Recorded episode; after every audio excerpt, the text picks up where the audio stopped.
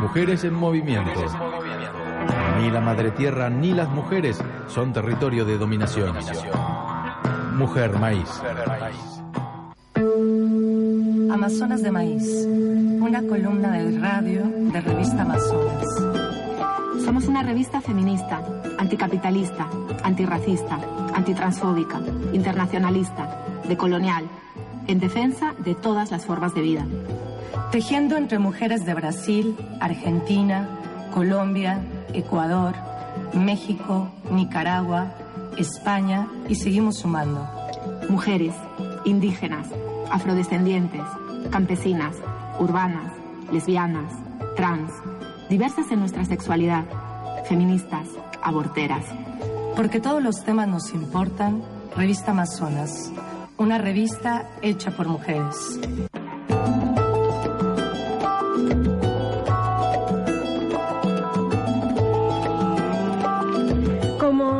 Los últimos sábados de cada mes, tenemos nuestra columna de Amazonas de Maíz de la revista Amazonas a cargo de Nazarena Castro y Liliana Sánchez Luna. ¿Qué tal, chicas? Hola, ¿qué tal? ¿Cómo les va? Un saludo. Bien, ¿qué tenemos para hoy? Bueno, hoy vamos a hablar de una de las principales luchas del movimiento de mujeres en Argentina y en toda América Latina, que es la lucha por el aborto legal, seguro, libre y gratuito. Y bueno, en este sentido, comentarles que desde Revista Amazonas creamos una columna especial que se llama Será Ley, que está dedicada a hablar, pensar, reflexionar sobre este tema que nos atraviesa e interpela a todas las mujeres. Y para hablar, e, para hablar de, esto, tenemos hoy acá en el estudio a Ana María Morales, compañera de la revista Amazonas, quien estuvo coordinando especialmente esta columna. Y bueno, Ana, bienvenida agradecerte que estés acá y preguntarte si nos puedes poner un poquito en contexto eh, sobre esta columna, cuándo surge, eh, por qué surge esta columna en Revista Amazonas. Bien, eh, bueno, primero un saludo a todas y a todos. Este, siempre es muy lindo tener un espacio para poder este, traer la columna de Revista Amazonas Será Ley, que la empezamos a pensar más o menos en agosto, cuando empezaron bueno, ya habían empezado, pero estaban creciendo los movimientos eh, por la legalización del aborto en América Latina.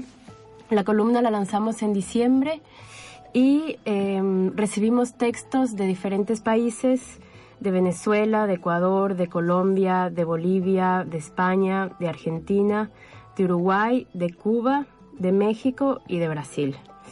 Este, amplio panorama, ¿no? Sí, un panorama muy amplio. La idea era justamente que podamos eh, tener un espacio en común donde podamos aprender este, de, de, las luchas que se estaban llevando a cabo en diferentes territorios, en diferentes sentidos, no solo pensar en la legalización institucional del aborto, digamos, desde los marcos legales de los estados, sino también en la despenalización cultural en, en el continente. Entonces, bueno, hasta ahora seguimos, digamos, muy contentas de poder compartir diferentes voces individuales y colectivas también, em, y en diferentes formatos, porque hay este, ensayos, testimonios, ilustraciones, poemas, digamos, cada persona o cada colectivo también pues a su manera escribió sus textos también. No son ensayos tampoco muy rígidos sino que de repente son testimonios colectivos. Ana María varias de las notas que fueron publicadas en la columna se centran en un argumento que creo que ha sido clave para el movimiento de mujeres en Argentina y también en el resto de América Latina. La idea de que la decisión de gestar parir y maternal le corresponde a las mujeres gestantes y no a ningún magistrado, doctor o diputado. Ahí lo que se está discutiendo es la autonomía y la soberanía sobre nuestros cuerpos, desde una perspectiva que, como todo lo que sucede con nuestros cuerpos, no es solo individual, sino colectiva. En ese caso hablamos de una lucha que va mucho más allá de arrancarle al Estado una ley que nos permita abortar bajo ciertas circunstancias. ¿Por qué crees que es tan clave esta batalla que estamos dando? Bueno, este, ahí puedo traer el texto em, de las compañeras de feminismo comunitario antipatriarcal que escribieron desde Bolivia y desde territorios europeos, incluso porque muchas compañeras están en España. Em, lo que ellas planteaban inicialmente era cómo la lucha del movimiento feminista es la lucha por la vida digna. Y la vida digna este, claramente está atravesada por la libertad de nuestros cuerpos, este, de nuestras decisiones, el bienestar este, y, la, y bueno, pues la soberanía como tal, como decía NASA. Em, entonces también este, parte un poco por ahí eh, el texto que llegó de Uruguay de Lorena Rodríguez del colectivo Minervas. Ella hace un aporte muy importante porque habla de lo que viven ahora en Uruguay, eh, si bien digamos el aborto es legal, ella habla de, muchas este, dificultades que atraviesan em, las mujeres que desean abortar, que no, no están eh, pudiendo ejercer los derechos, digamos. Ahí claramente se ve que existen siempre unas constituciones de repente incluso maravillosas, pero los derechos no son para todas ni para todos. Em, entonces, bueno, también la idea es, es un poco eh, tener un espacio donde podamos reflexionar este, sobre eso. Lorena, eh, en el texto de Uruguay, habla, em, cuando se refiere a esta despenalización del aborto más allá del, del, del Estado y de la legalidad, cómo las mujeres em, tenemos derecho a elegir cómo, dónde y con quién abortar. Porque ella habla mucho eh, también de, em, de, lo que pasa con las mujeres que también de repente están teniendo abortos, pero no como ellas quisieran. O sea, ahí también te puedes, eh, puedes pensar un poco sobre el parto. este, hay, hay muchas parteras que están siendo judicializadas en diferentes países también. En Brasil, este, bueno, en Ecuador pasó un caso también donde se intentó difamar un poco a, un espacio de, parteras. Entonces, bueno, creo que va por ahí también. claro, y ligando un poco esto que, que, mencionas, que mencionaste dos artículos que me parece como muy clave e interesante de la revista. Además, todos los artículos estuvieron buenísimos, pero algo que, que, se liga allí es también como esta cuestión de la, de, de, la clase, de, de la raza, ¿no? Y, digamos, en el artículo de Uruguay menciona que, bueno, por ejemplo, las mujeres migrantes no pueden abortar o pueden hacerlo después de un año de residencia en el país, ¿no? Entonces esto deja también en entredicho que la batalla no puede mantenerse solamente en ese plano de, de la legalidad. Eh, bueno, en relación a eso, también creo yo que nuestro posicionamiento como revista Amazonas es que la lucha por el aborto legal, seguro, libre y gratuito eh, es una, una apuesta hacia una lucha antipatriarcal, anticolonial, anticapitalista, antineoliberal. Es también una lucha transfronteriza, internacionalista e interseccional.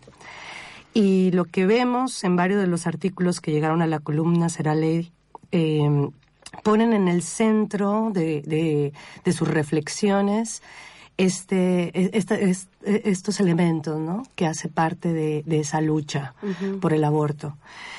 Eh, no sé si nos puedes contar un poquito sobre, sobre esto, profundizar un poquito más. Claro, este, bueno, y hay como justamente diferentes campos que están medio relacionados. en la parte anterior, eh, quizá no mencioné o no reiteré también el tema de, em, cuando se refiere a la lucha por la vida digna, también está, bueno, la importancia de, que sea libre, legal y gratuito en, digamos, en, en todos los espacios, como un tema de política de salud pública para todas este, las personas como un derecho humano, digamos, fundamental. Y en ese caso, este, sí, justamente el texto de Uruguay menciona que, por ejemplo, para las mujeres migrantes es eh, directamente imposible acceder a un aborto sin haber tenido un año de residencia. Y también habla mucho de la feminización eh, y la criminalización de la pobreza, que es un tema que también estuvo muy en agenda acá en Argentina, porque claramente se ven este, contextos de mujeres que vienen eh, de espacios quizá más periféricos, son de condiciones mucho más difíciles, que tienen aún más dificultad para acceder hasta a, un aborto, porque claramente las mujeres que pueden pagar una clínica tendrán muchas más facilidades para poder hacerlo y no y no ser mucho mucho no están tan vulnerables a ser criminalizadas y encarceladas como hay casos en todos los países de mujeres que pues han sido encarceladas y sobre la, sobre la interseccionalidad en particular, este, hay textos muy bonitos, eh, sobre todo el de, Ecuador y el de Bolivia, em, que traen eh, justamente, eh, rescatan, las mujeres indígenas rescatan la experiencia de abortos de sus ancestras. Entonces hablan de repente de diferentes métodos que existían o de cómo las, las mujeres em, eh, la sabiduría de los cuerpos de las mujeres sabía cuándo o no cuándo tener bebés o cómo y en qué condiciones tenerlos. Y, y bueno, también tenemos, eh, como para crear un poco de expectativa, también tenemos un texto para lanzar que habla eh, una, una joven eh, militante com. Ella también cuenta este, como el último aborto que ella asistió, digamos no de ella, sino de una amiga de ella, eh, sobre el ritual que se realizaba para poder abortar. Entonces, en todos, en estas experiencias se resalta la colectividad y una sabiduría ancestral eh, que ahora sigue viva y que se sigue practicando. Hay, estoy segura, cientos de miles de recetas este, para abortar. Ahora estuve en Ecuador, escuché una que se realiza con el achote, que es una frutita como un- que se lo utiliza más como tinte. Yo tenía idea que era un tinte y una señora contó una experiencia de que bueno, pues ya no quería tener más hijos y, y su prima le había aconsejado hacer un, digamos, utilizar ese, ese método, ¿no? Entonces, bueno, hay definitivamente unas experiencias en todos los territorios de ese ejercicio de autonomía, no individual, sino colectivamente también.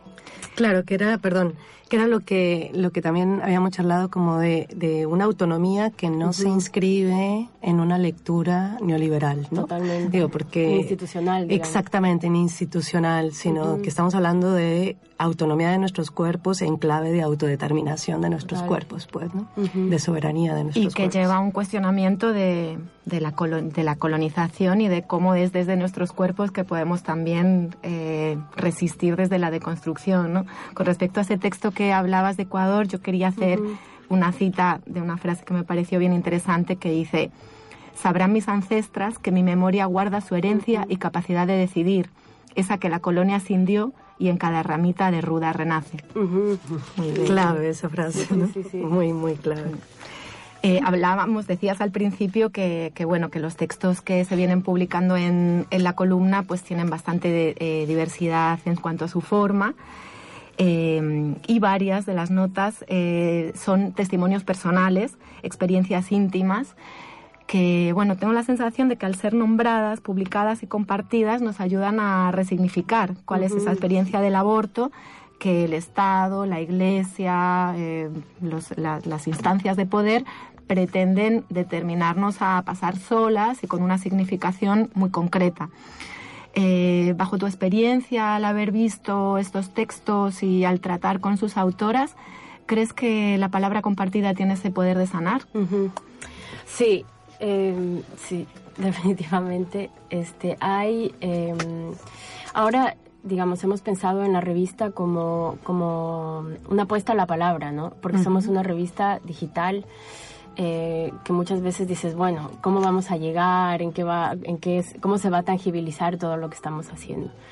y pensamos en, en, digamos, en esta apuesta a la palabra como la palabra como un puente, o sea, como un puente para conocernos, como un puente para, este, reforzar nuestra auto- autoestima, para no sentirnos solas, para sentir que justamente lo que pasa es que muchos testimonios, por ejemplo, que vienen, aparecen ser individuales, se pueden reconocer en una colectividad, en una lucha colectiva o en otro texto que también puede estar de repente publicado en la, en la revista.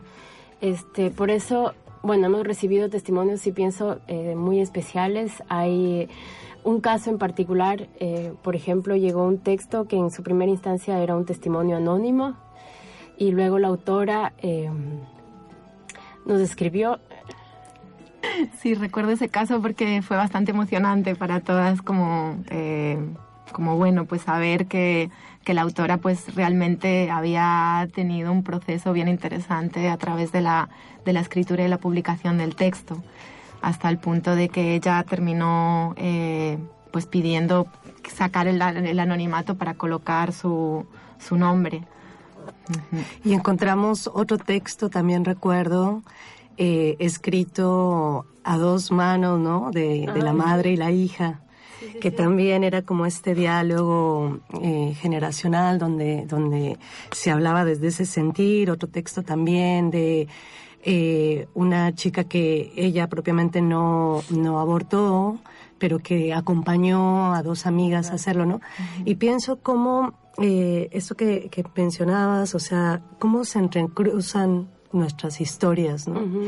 Y me parece que una de las potencias que ha tenido y fortalezas que ha tenido esta columna es que habilitó a que esa a que esa voz individual si se quiere en un inicio termine siendo una voz colectiva no y que termine siendo parte de esta nuestra lucha no sí hay un acompañamiento de todas de, todas. de aquellas que, que, lo que han pasado por esto y que resulta que, que genera esto no emoción eh, que conmueve realmente y que una ahora ya no se siente sola. y creo que eso es lo, el, lo que ha generado toda esta ola verde, ¿no? De esta marea, de que realmente hoy no estamos solas, eh, hoy nos acompañamos unas a otras. Sí. y eso además recuerdo en, en, en, uno de los, de los textos se, se trae el trabajo que hacen, por ejemplo, acá en Argentina las socorristas en red y hay experiencias similares en otros países que, que, precisamente traen esto, ¿no? Ahí donde, donde la colonia y el Estado eh, destejieron esas redes de mujeres que, y, y nos obligaron a, abortar clandestinamente y en soledad, eso desde la resistencia se, se transforma. Uh -huh. Y este poner la palabra sí. como también la palabra colectiva, ¿no? Y este uh -huh. poner el cuerpo también, uh -huh. ¿no?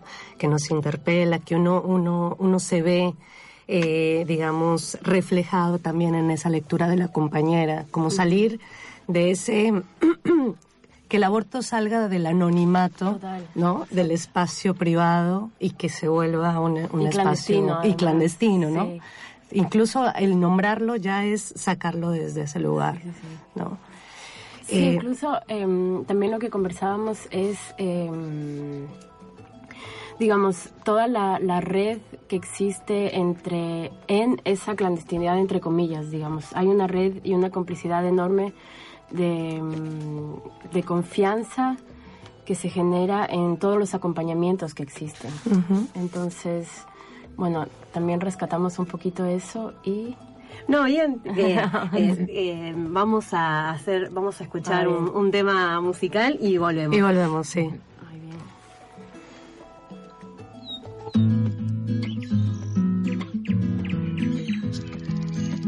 Vengo de la tierra donde está la vida. Vengo de allá arriba, de la nieve eterna. Traigo la sonrisa de la primavera y una suave brisa con olor a selva, valles y colinas y hombre, vengo de la sierra. Vengo contagiando el alma con un manto de armonía. Soy la fe, soy la alegría de un pueblo que canta, donde nació mi poesía, una madrugada, donde nació mi poesía, una madrugada. Late el corazón y amanece el día y en la serranía veo salir el sol con su resplandor.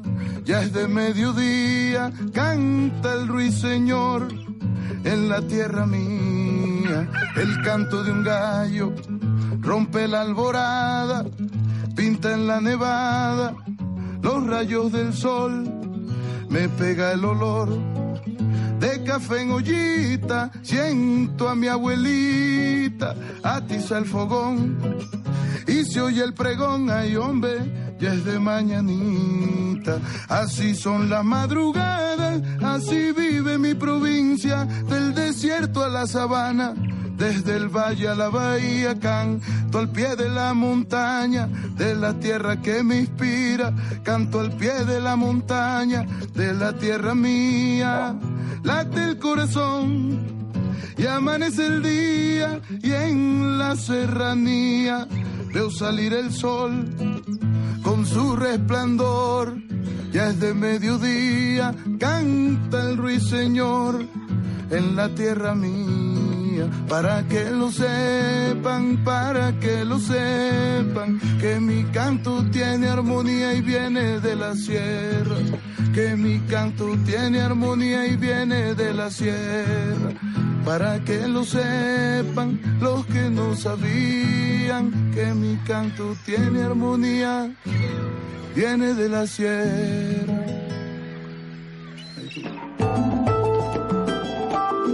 Seguimos en Amazonas de Maíz con las chicas que coordinan Nazarena Castro y Liliana Sánchez Luna. Volvemos, estamos hablando del tema del aborto, de cómo en el marco de la revista Amazonas tenemos una columna especial llamada Será Ley, que se inauguró en diciembre del 2018. Estábamos hablando con Ana María Morales y bueno, Ana, contanos eh, respecto de la columna, ¿sigue abierta? ¿No? ¿Se siguen esperando textos? A ver, cuéntanos un poco sobre esto. Sí, se siguen esperando textos. Este, la columna no va a tener una fecha de cierre directamente, sino que vamos a estar abiertas a um, recibir todavía, em, como decíamos, textos, pueden ser testimonios individuales o colectivos, ensayos, experiencias comunitarias, experiencias de redes como las que mencionaba NASA también. Poemas también. Poemas también, crónicas, este, ilustraciones. ilustraciones, fotografías digamos, cualquier tipo de material eh, sigue siendo más que bienvenido para seguir alimentando a la, a la columna y así pues también la idea es que, generar más recursos como un espacio donde se pueda conocer, qué sé yo, por ejemplo, cómo fue el, el, um, el proceso en Venezuela, cómo fue el proceso en Cuba, qué podemos aprender de um, y también de la parte institucional, digamos, de todas las estrategias que se hicieron con cada que se van haciendo, que se están teniendo con cada estado. Y que está buenísimo empezar a ligar, ¿no? También, digamos, yo que soy mexicana y, y veía algunas de las discusiones en México con compañeras, amigas, que miraban el caso argentino, pero a su vez la revista les permitió también conectarse con otras situaciones, por ejemplo en Uruguay, ¿no? Donde se desmitificaba, digamos, el tema de que realmente sea un aborto legal, libre y gratuito. Y bueno, pues dejamos la convocatoria abierta, entonces hacemos ese llamado a las compañeras que nos están escuchando para que se animen a escribir para que se animen a enviar sus ilustraciones, fotografías, todo el formato abierto y que participen de esta columna que seguirá permanente. Sí, yo quería añadir que con respecto a, ese, a esa eh, potencia de la columna de, de, ponernos a dialogar entre países, hay un texto en la columna Será Ley muy interesante de Adriana Villarreal que analiza varios argumentos que se han, eh, que los debates eh, de en las cámaras del año pasado eh, estuvieron muy presentes. Y, y, bueno, desde esos posicionamientos que el movimiento de mujeres fue asentando con respecto a ese argumentario, nos parece que es un texto que de hecho ese texto se republicó en La Cuerda, una revista feminista en Guatemala, porque pues tiene la potencia de que en otros lugares los movimientos de mujeres también eh, se apropien de esta lucha que se está dando desde acá en Argentina. Y bueno, y antes de despedirnos queríamos también invitar a todas, a todes, eh, mañana vamos a hacer nuestro primer cine debate feminista del año y esta vez además la convocatoria es con Mujer Maíz. Eh, va a ser a las siete y media de la tarde en la casona de Humahuaca, calle Humahuaca 3508. Vamos a proyectar la película Cantadoras de la socióloga colombiana María Fernanda Carrillo. Es una película conmovedora y fascinante que recorre eh, los ritmos afrocolombianos eh, y, las protagonistas, las mujeres protagonistas cantadoras que a través de estos ritmos eh, resisten a, a los embates contra sus territorios desde la resistencia cultural, desde la memoria ancestral de esos ritmos. Es un viaje musical, sí, es una obra de arte para mí, es, es una película hermosa. Bien, bueno, ahí entonces mañana domingo, ahí en, en el de Humahuaca 3508, ahí estaremos, Revista Amazonas, Mujer Maíz y Afroútero, ahí compartiendo, también. compartiendo esta, este documental que es interesante verlo. Así que invitamos a todos a que mañana domingo a la tarde, si no tienen nada que hacer, vayan ahí al bar a tomar algo y a mirar este documental, Canta, Cantadoras. Bueno, chicas, agradecemos mucho, las esperamos el próximo mes aquí en Amazonas, de, en la columna de Amazonas de Maíz. Agradecemos a eh, Nazarena y a Liliana y a María Ana María. Ana María Morales. Bueno, nos vemos el próximo Nos vemos el próximo mes, nosotros. Gracias. Nos vamos con Kevin Johansen, Baja la Tierra. ¿Para qué voy a hablar si no vas a escuchar?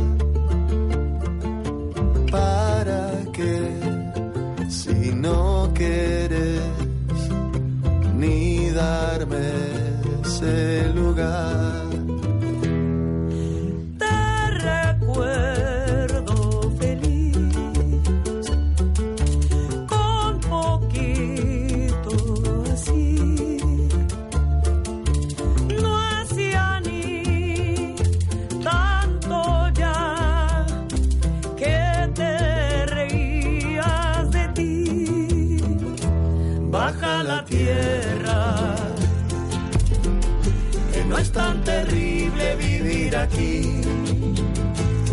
te recuerdo cuando parecías ser feliz.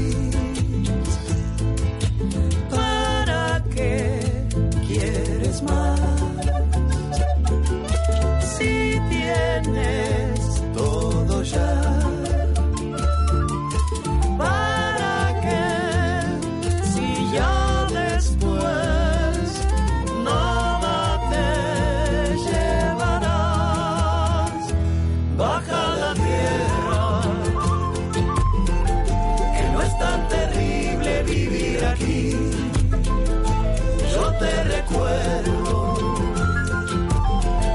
cuando parecías ser feliz. Baja la tierra, que no es tan terrible vivir aquí. Yo te recuerdo cuando parecías ser feliz.